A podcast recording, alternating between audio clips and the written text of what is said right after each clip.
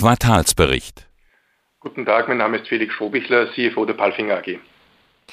Das Konzernergebnis lag im Corona-Jahr 2020 bei 50 Millionen Euro. Im ersten Quartal 2021 bei 24,5 Millionen. Wie viel Corona-Einfluss gab es denn im ersten Quartal 2021 bei Palfinger noch? Nachdem Sie jetzt planen, das Rekordjahr 2019 zu übertreffen, vermute ich keine oder wenige. Ja, das ist richtig. Das äh, Thema Corona ist natürlich nach wie vor ein Risikofaktor und man darf das nicht außer Acht lassen, äh, wenn man in die Zukunft blickt. Allerdings ist es so, dass insbesondere unsere Kunden das Thema Corona im Bestellverhalten hinter sich gelassen haben. Äh, wir sehen ein extrem positives Marktumfeld. Wir sind sozusagen aus dem Tal der Tränen im Q2 2020 unmittelbar ein absolutes Konjunkturhoch in unserer Industrie gesprungen.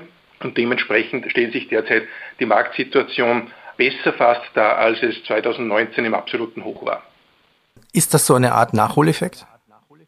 Bis zu einem gewissen Grad sicherlich, aber äh, Tatsache ist, dass wir mit unseren Produkten sehr stark auch bei Megatrends mitmischen. Beispielsweise in der Bauindustrie ist es so, dass hier enorme Auftragsstände bestehen bei unseren Kunden in der Bauindustrie. Wir liefern äh, relativ viel Volumen in verwandte Branchen oder in Branchen, die hier äh, einen Konnex haben zur Bauindustrie und das hilft uns derzeit extrem.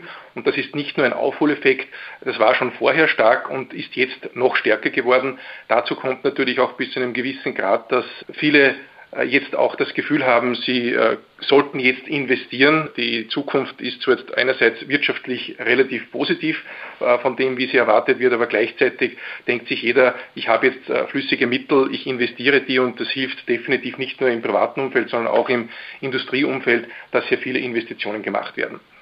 Für das gesamte 20. Ja. ja.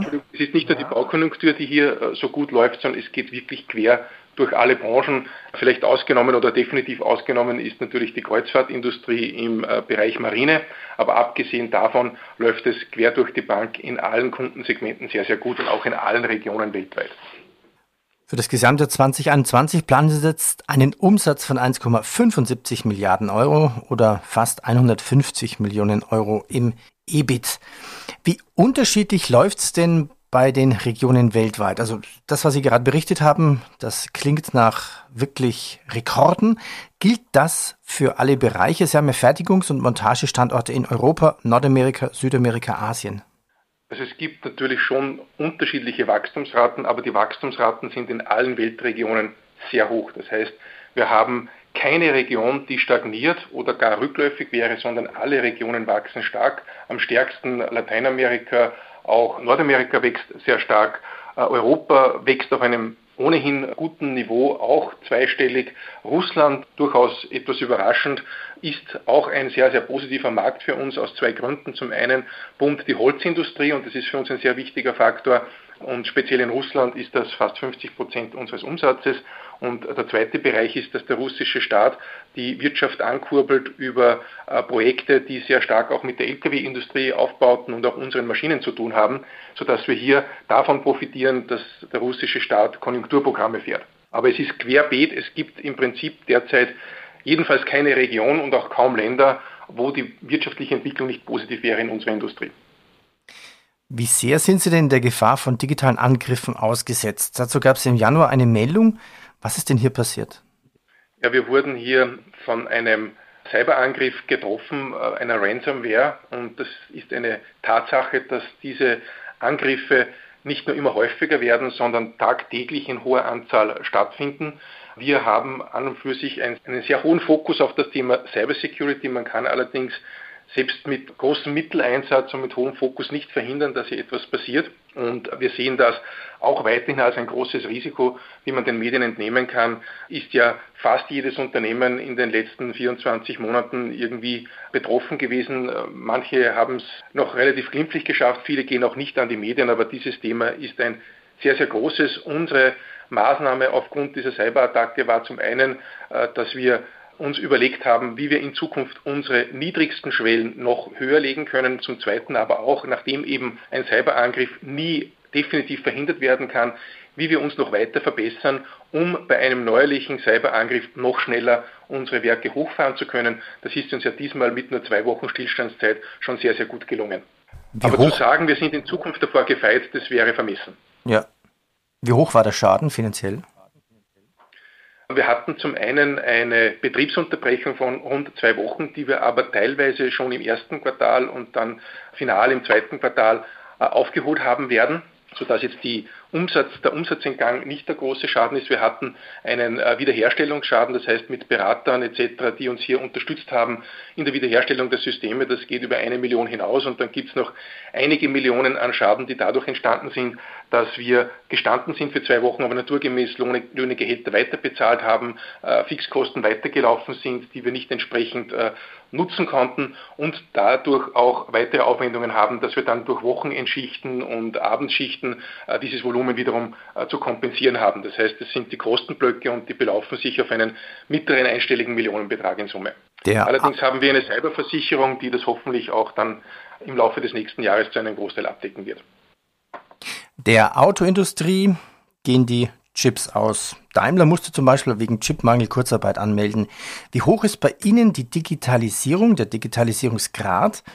Haben Sie alles für die Produktion, was Sie brauchen? Und hätten Sie vielleicht ein Beispiel von einem Digitalisierungsgrad?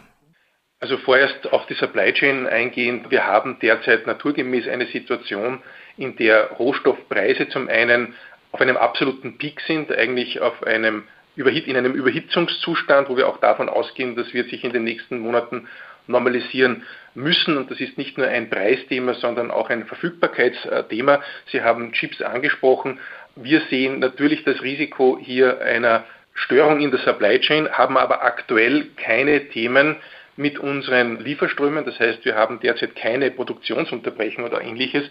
Was wir sehr wohl sehen, ist, dass eine Steigerung der Volumina und wir könnten theoretisch naturgemäß unsere Volumina bei dem guten Marktumfeld auch weiter steigern.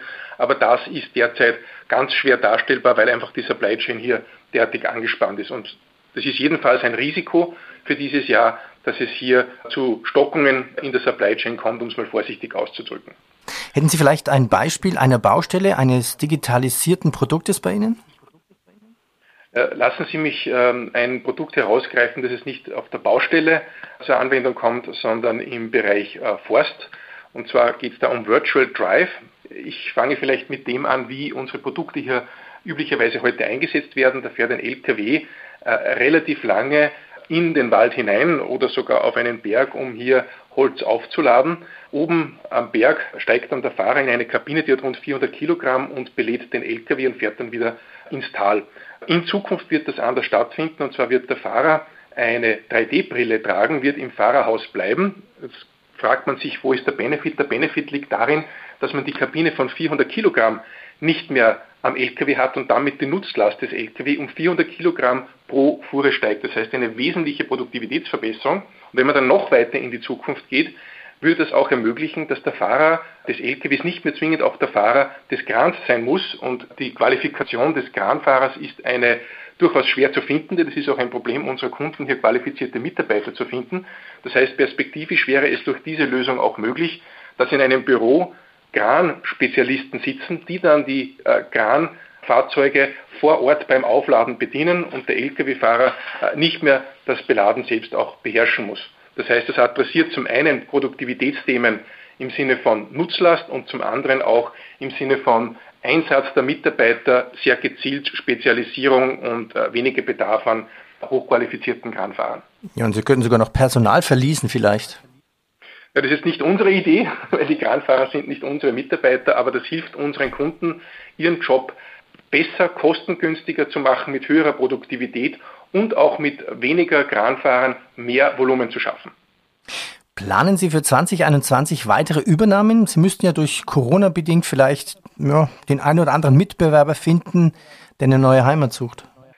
Also das Thema Corona und äh, Akquisitionen, das äh, hat sich einigermaßen erledigt. Die Krise war in unserer Industrie sehr, sehr kurz. Das heißt, die Phase, in der es attraktiv oder zu attraktiven Preisen Targets gegeben hätte, ist vorbei. Die Bewertungen von Unternehmen sind mittlerweile wieder sehr, sehr hoch. Wir haben heute ein bilanzielles Setup, ein Profitabilitätssetup und auch ein Organisationssetup, das auch größere Akquisitionen durchaus erlauben würde.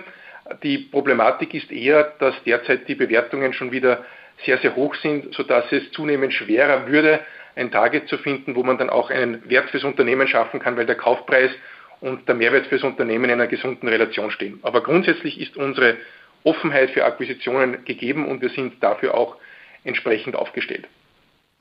Ich habe da noch eine typische Börse Social.com News gefunden. Am 29.04.2021 waren es 8000 Tage Palfinger an der Börse. Kommt das etwa hin?